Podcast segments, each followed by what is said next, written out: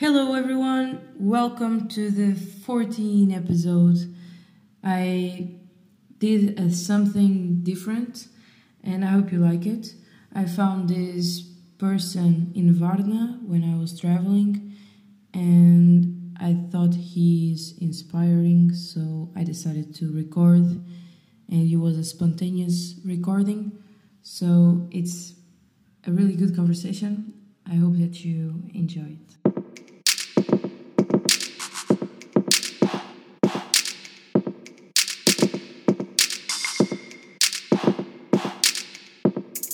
Sem limites. So I think I have to ask you this. What's your name? My name is Sebastian. I come from Helsinki. I live in Berlin since a few years. Yeah. And in September, I will move somewhere in the world. I don't know where. We, we met here in Varna because you are making this adventure. Can you tell us more about that? Like how, when? The adventure goes back a few months.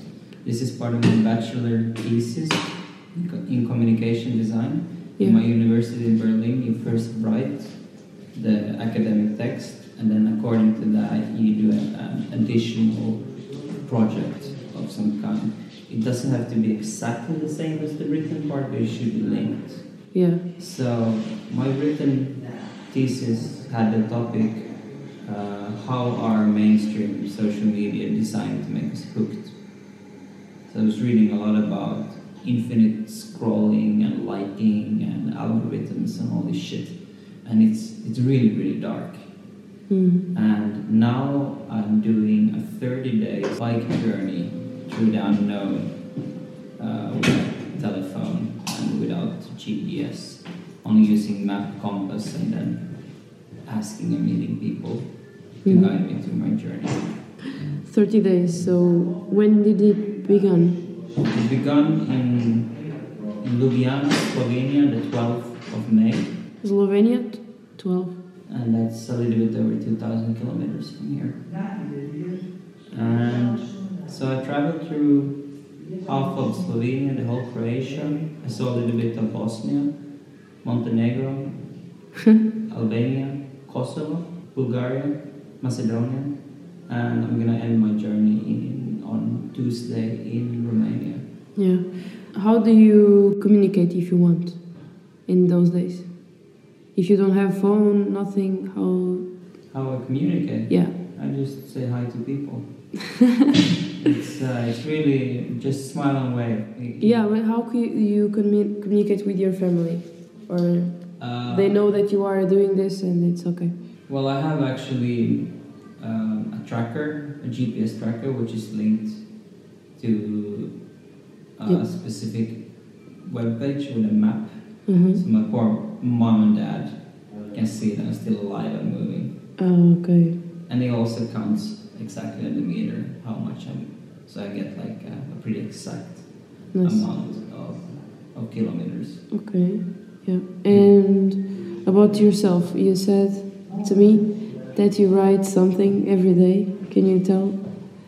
Uh, yeah, this project, uh, I'm traveling so 30 days through countries I've never been to and I don't know anything about. I'm traveling without a camera because I want to prove that you can do such a journey without any kind of digital devices. So I'm doing illustrations. Uh, I have a 25 meter long drawing paper roll and I'm doing a big illustration every day. It takes approximately two to two and a half hours. And then I, I send uh, postcards to myself with uh, ideas and things I just thought about that day. For example, and I, I buy always mm, a, a local postcard. So today I bought uh, a pretty ugly Varnas card, and then I wrote uh, every corpse has a unique smell because Whoa. that's something I, I saw. I saw a lot of roadkills this morning when I came with bike, and I realized that every every dead animal on the road has a has their own smell. Oh, So that kind of I don't know. It sounds really rough, but it kind of also tells a story in that sentence. Every corpse has its unique smell that uh, you should respect. The dead Yeah. and remember that then everyone is an individual. That's kind of the back of Yeah. thought of that. Thi- This takes us to another topic. We were talking about your tattoo. It's like a friend tattoo, but it's not friendship and it's not a tattoo. Why it's a V? V. Uh, that's just a symbol. It, it, it doesn't represent the letter V. When they told me, I said to them, "Oh, maybe he's vegan." Oh, no, that has nothing And- to do with that. That's just a coincidence. And it, it would make, make sense because they do that in animals. And then I got here and I found out that you are vegan. That's just a, a pure coincidence. They're not linked really. Yeah, a cool coincidence. Yes, scarifications are fucking awesome. Everyone should get them. Because compared to tattoos, Yeah, this one lives. When it's cold, it gets kind of like. It, it changes in size and color all the time because it's human body. did it hurt? Really badly. How many people did it? I have three brothers. We all did it at the same time. Blood brothers? Hmm? Yeah, it was literally blood brothers. Uh, how? What? What age do you have between your brothers? The youngest one is eight years younger than me. Then it's five years, and then one who is one year older than me. Whoa. So you are really united? Not really. I mean, we're Brothers. brothers, but we don't talk that often. Whenever you see or we see each other, it feels like no time has passed, yeah. and I value that a lot. So tell me about your decision about being vegan. No. Uh, it's something that didn't happen overnight. Uh, I was pescatarian, so meaning eating everything from the sea for many years, I think four.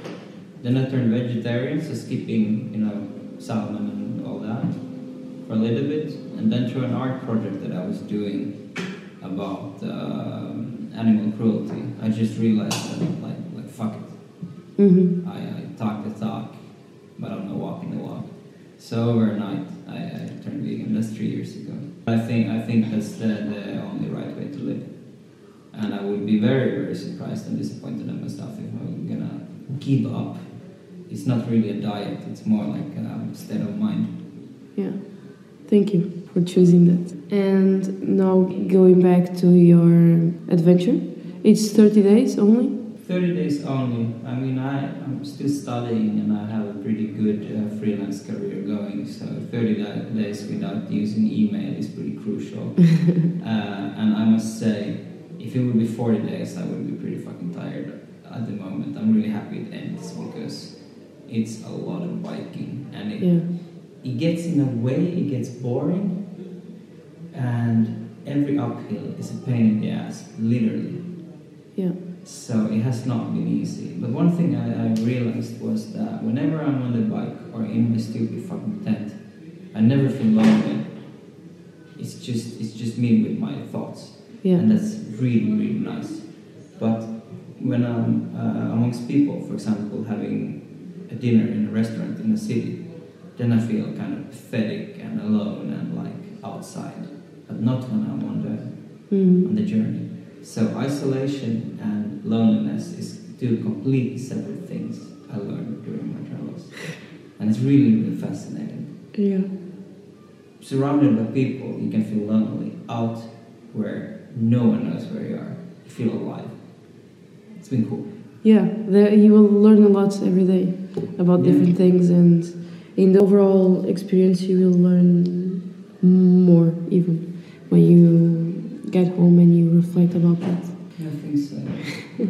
It's really cool. It's really an opportunity to yourself. You are giving to yourself. So, what do you do as a freelancer? As a freelancer, I'm a graphic designer, and uh, I do a little bit of pretty basic web page design, and uh, then I am uh, a good typographer and logo icon designer. I do mural paintings. Um, I design a bunch of tattoos. Uh, I paint. I do illustration. I write a little bit Nice. and that, that's about it. And I'm starting to get more interested in photography as a medium. Yeah.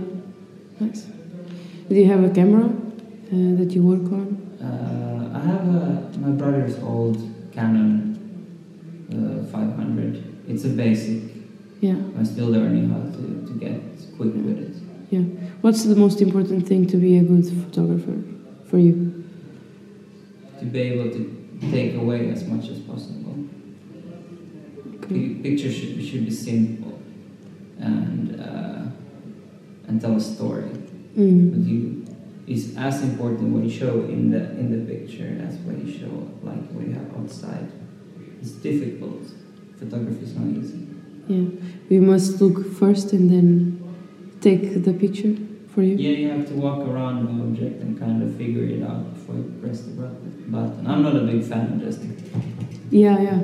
Like you, you build a picture. Yeah, we, first you visualize and you see the light and you see the colors, and yeah, from here it would work. So, and then you take it. Yeah. now I want to ask you, uh, in which day you are of your three, 30 days? Uh, 26, wait, today's Saturday. 27th. On Tuesday, uh, my journey will end. And how are you going back? I don't know yet. I've been traveling like this now for a month. I don't believe too much in planning and making plans because you never know what's gonna happen. So one day at a time, and I had some visions where I wanted to go, but people convinced me don't go there, go there, and the other way around. Yeah, And um, I don't know if I, I can't put a final destination before I'm there. But I'm pretty sure at the moment it's gonna be Constanța, which is a city in south of Romania. And from there, I either go with train, bus, or uh, airplane back to Berlin. what was the coolest thing that you did in your life? That's a big question. I think it's this journey because, in a way, it's kind of original Yeah, that you, you, you're doing this as a part of a, a school project. I mean, people biking around the world every fucking day, but not without GPS and not without the camera. Like the whole idea. So I would say this might be the coolest. would you call yourself a limitless person? Trying, trying daily to not put, but of course there are limits. Mm. And I have high pressure on myself. So, what's your strategy to that ups and downs, especially for the downs, to become up? Mm, I have none. I'm just waiting. I'm just waiting for that to pass. Okay, so that's it's not the best one, uh, and with a negative mindset, as is usually my my way of, of Okay. being yeah, uh, pessimistic and kind of angry. uh huh, Uh, then I just sweat it out and not making too big of a fuss. yeah. So you were, you were saying you when you are alone, it's you with your thoughts, but do you find your emotions also and your energy? During my travels, uh, most of the emotions are, are quite surprisingly negative. You just need a little bit of uh, uphill, and Mm-hmm. you're fucked, and it's really annoying. But then, uh, an uphill can, can take one and a half hour of either slow biking or leading the bike. But then when the downhill comes, and it's just smooth sailing, it's, like, it's totally worth it Yeah, because that feeling is just amazing after you struggle for a few hours and then you can just roll down. yeah. What what was the worst moment? The worst moment was biking in hard rain from Sofia towards uh, towards Plovdiv, and uh, I needed to emergency crash with my tent completely next to the highway. Yeah, uh, because I couldn't really feel my hands or, or feet no more because of that cold after travel or biking four hours in pouring rain. And those minutes before I got my tent up, that was kind of that was hard, that was challenging. But when I was inside my tent and I was making like a, a lentil soup in, with the cooker, even though you should never cook inside a tent because you can burn, burn, um, burn the whole shit down. That felt amazing. so it was the highway, then the little metal rail for keeping like cars if they crash, and then next to that was a few meter of grass, and I had my tent there. So whenever that night the truck passed by, the whole tent moved. So I think I didn't sleep more than maybe 10 minutes because it was a busy highway. Uh, maybe 10 15 minutes in a row because the whole Yeah. tent moved and a car or a truck passed by. Um, that felt more exciting than scared. That was really, it was really something. But the moment before getting the tent up, I was Ooh. I was done. And otherwise, every surprise mountain that I will I, I come across when you think it's gonna be all smooth, flat, and then suddenly you're standing in front of a fucking mountain. You need to climb that up with the bike, and you don't know how long that's gonna take. You have no idea. That is really challenging for the for the mind. And I run out, uh, run out of water a few times, and when you're thirsty and you're sitting on that bike, it's not a nice feeling, and you don't know when you can refill your bottles the next time. Yeah. Then you just you just need to go. Well, you are inspiring. So, I'm No. really really grateful to hear that. Yeah. I think that's a, a beautiful thing to, to say and a beautiful thing to also do to inspire someone. Yeah. I think uh, everyone should aim more to that because then the only great thing can, can come out from that for everyone. Yeah. Now I have more two questions. Like, is everything okay with your bike? With my bike, Yeah. uh, yeah, I woke up today with a flat tire, so that was really Mm. lame.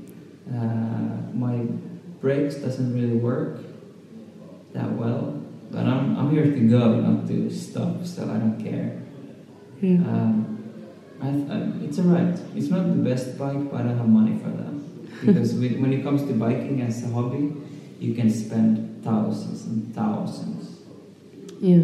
on it. Yeah. And if you could say something to your to your version in the first day, would you say anything? And if you would say, what would you say? Uh, I would say to the first day person, collect um, people you meet on the way, ask them to, to write their signature on a big piece of paper. Because in the end, I met a lot of people, and that would be really amazing to have like a poster full of signatures Oh of yeah. people uh, from from the road. That's that would that would be something I would say, but I realized that too late. And if you could talk to yourself a few years ago, what would you say? A Few years ago, I would say to myself, uh, things will get much better. Do you feel it now? Definitely. Nice. Thank you for this. Thank you. Um, do you want to say or share uh, any thoughts? Always be yourself in every situation possible. You can't be liked by everyone, but that's not the point. But always do your own thing and respect others. Thank you. Thanks. Dear listeners, we got to the end of the episode. If you would like to hear more stories like this one, please comment and share and tell me something. See you in a few days. Sem limites.